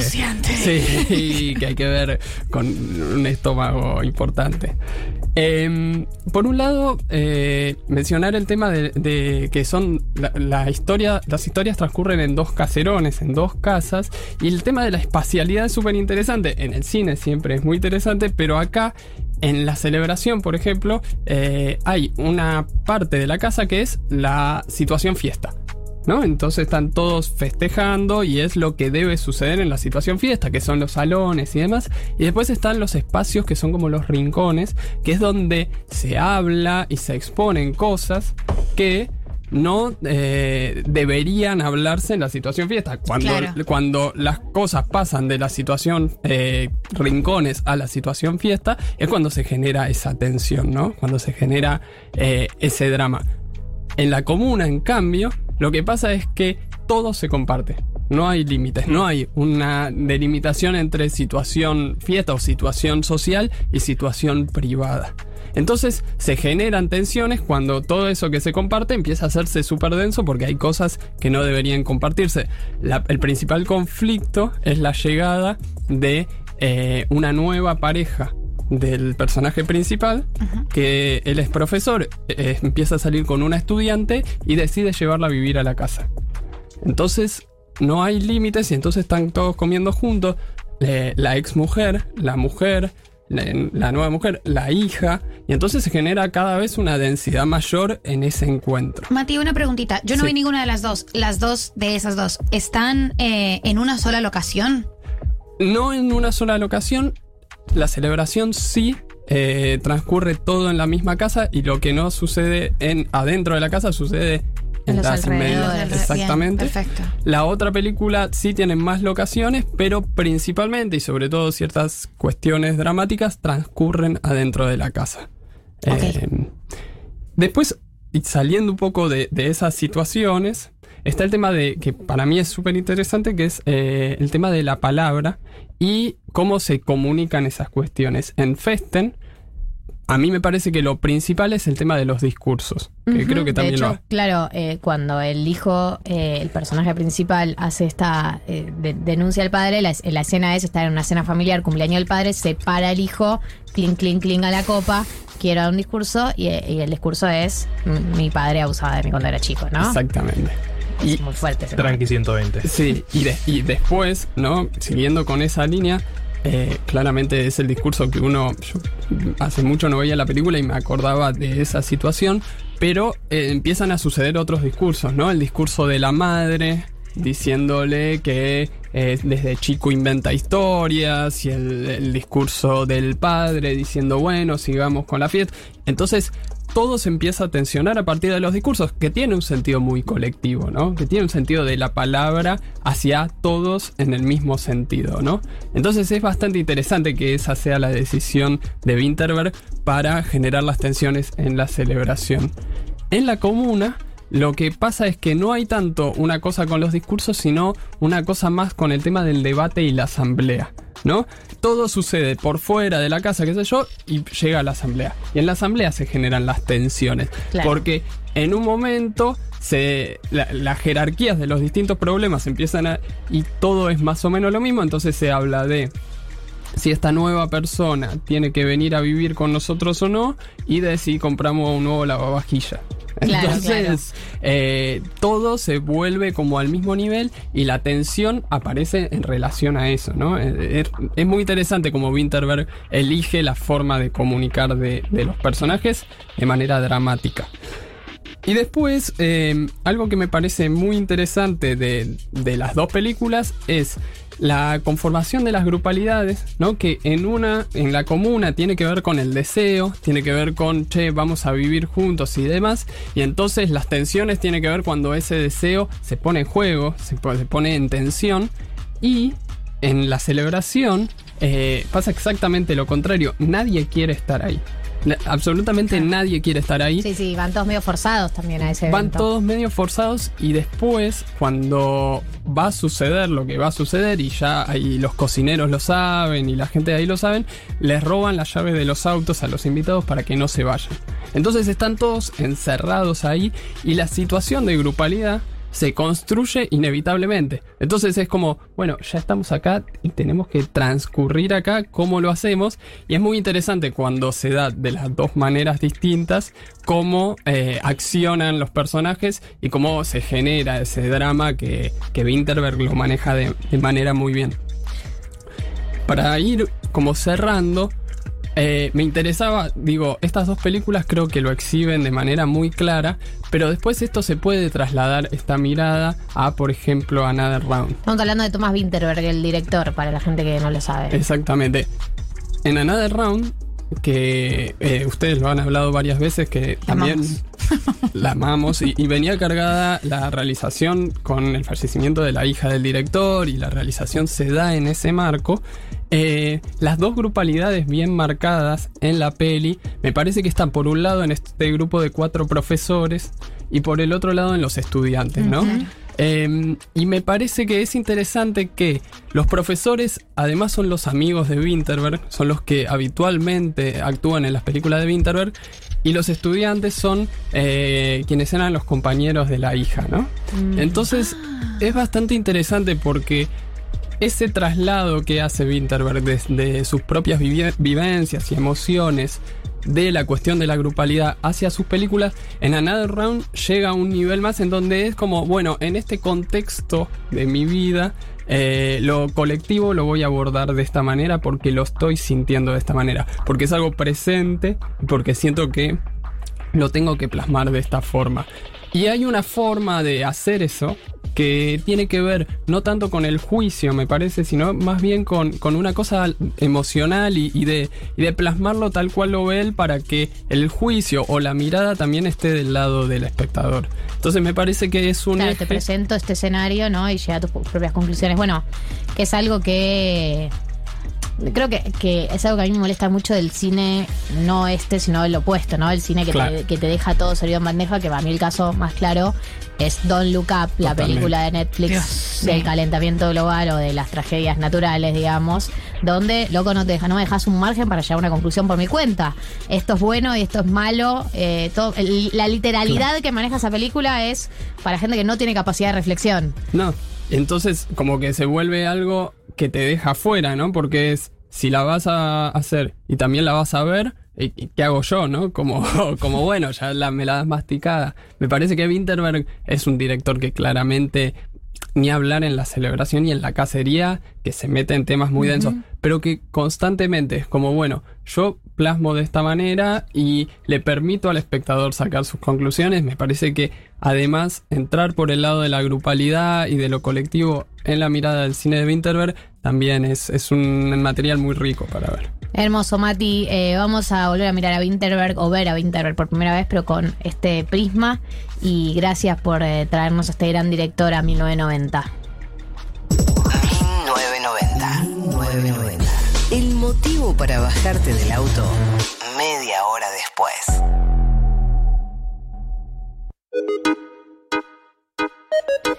Son las 16.01 y nos tenemos que ir, pero antes, pero antes eh, tengo que cumplir con lo prometido y palpitar eh, la fiesta Fervor. Este sábado no, el que viene, no este sábado que estamos viviendo, el que viene en Córdoba vamos a tener la fiesta Fervor que se va a recorrer el país. Primera parada, Córdoba. Y por ese motivo, porque queríamos palpitarla y porque queremos saber cómo la están viviendo ustedes, queremos hablar con alguien que ya haya sacado las entradas, alguien que planifique ir y que ya está del otro lado del teléfono para hablar con nosotros. Hola, ¿cómo estás? ¿Cómo es tu nombre? Hola. Hola, eh, Macarena es mi nombre. Hola, Macarena, ¿cómo estás? Bien, muy bien. ¿Ustedes? Bien, ¿qué andabas haciendo? Limpiando, terminando de limpiar. Ah, encanta, y escuchándoles como siempre. Eh, bueno, Maca, muchas gracias por estar escuchándonos y te felicito por estar limpiando. Es algo muy lindo para hacer con uno mismo y con su propia casa. Eh, queríamos preguntarte. ¿Qué planes tenés para el sábado que viene? ¿Con quién pensás ir a la fiesta? ¿Qué se está armando? ¿Ya sabés qué te vas a poner? Sí, eh, bueno, voy a ir con amiguis. eh, creo que somos unos ocho que vamos, nueve más o menos. Haremos Ah, un previa acá montón en son. casa. Ah, no, son un grupo. Sí, armamos grupito eh, de oyentes. Ah, eh, haremos se conocen previa por en ser oyentes casa o se conocen de y, antes? mm, todavía no sé bien qué ponerme, pero bueno, eso. ¿Ya se conocían eh, de antes de escuchar la FUTU o se conocen por ser oyentes de la FUTU? Nos conocíamos de antes. eh, sí, nos conocíamos de antes. Yo antes igual escuchaba también la futu. Y Maca, eh, el grupo. ¿Qué tipo de grupo de salida es? ¿Es gente que le gusta quedarse hasta el final? ¿Es gente que cumple las dos horas y se va? ¿Cómo es el plan? No, re sí. Somos un grupo que, bueno, escabia bastante en general. Bien, eh, Em, de ser adulto mayor en de edad, tener un control sobre la situación, no hay que hacer estas aclaraciones, pues somos con comunicadores. Ya puedes De seguir, una. Eh, bueno, y nos gusta bailar en general y bailamos eh, mucho rato. Y mm, bueno, eh, eso, pero sí nos quedamos hasta el final. ¿Cuáles son eh, tus expectativas para la fiesta Fervor? ¿Qué cosa esperas que sea la fiesta Fervor? Eh, perrear mucho, creo que eso, escuchar música eh, de cachengue y perreo, básicamente. ¿Qué tema no puede faltar? Um, Daddy Yankee, alguno tipo gasolina, creo. Ah. Bien, Sí, sí, estoy, estoy a favor de lo que estás diciendo. Eh, escuchame una cosa, ¿hace, hace cuánto escuchas la FUTU? Eh, escucho hace una banda. A ustedes les escuché desde el comienzo y escuchaba desde el 2018 Furia Bebé. Eh, hace rato escucho la Futu. Les amo, gracias por elegir trabajar los sábados. Gracias a vos por elegir escucharnos los sábados. Eh, escuchame una cosa, y ya sabes, no, no sabes lo que te vas a poner todavía. Eh, ¿Cómo está el clima ahí? ¿Qué escenario de clima Eh. eh, crees que vaya a haber el próximo sábado? Muy mucha humedad hay Ay, en general. en la noche no hace mucho frío, así que tipo nada, una remera camperita, yo creo que va re bien. Eh, tengo un saquito que me compré en un usado que está bellísimo. Creo que Por ese favor. va a ser la camperita. Abajo no lo sé. Estamos muy en una época donde uno sabe qué camperita se va a poner, pero no sabe el resto, ¿no? Porque hay buenas de una. camperas en esta época. La única certeza que hay es La la, única camperita. certeza es que esta campera va a tener facha. eh, escuchame una cosa, última pregunta antes de dejarte ir a seguir limpiando y pues nosotros también tenemos que abandonar este programa, estamos tipo ocupas. Le estamos Acá. robando el aire a, a la radio. A la radio, a lo que, a lo que sea que siga en la radio. Eh, ¿Toma Fernet? ¿Toma Fernet? Te estoy contando una cordesa diciendo toma Fernet, entiendo que en su gran mayoría sí, pero tengo que hacerle la pregunta. Está bien, está bien. Tomo Fernet y tomo, lo prefiero con pomelo. Bien, estoy a favor de esa. Total, pero- Lo considero una evolución. Para Córdoba es polémica esa, esa definición. ¿Preferirlo co- con, pomelo? ¿Es Y lo toman más con coca los cordobeses. Ok. Eh, yo vivo en Córdoba, soy pampeana, pero vivo en Córdoba hace unos años ya. Claro. Eh, así que bueno, por eso el pomelo. Ah, no, no sé.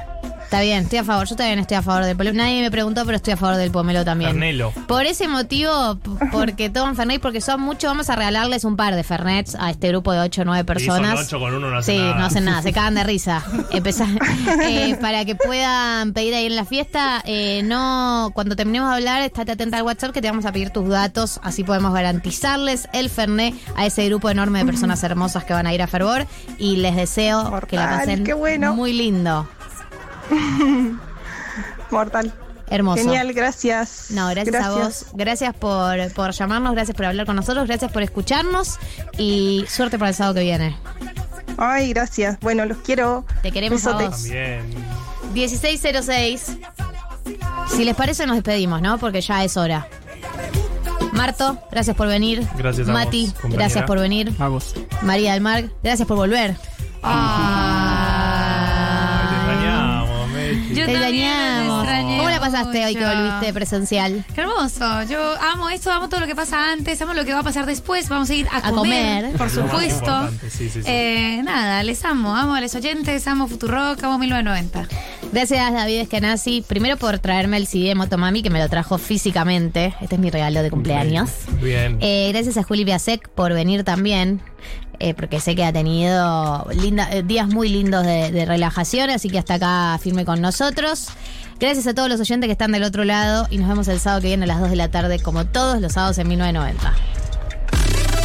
Galia Moldavsky, Martín Slipsuk, María del Mar Ramón. 1990.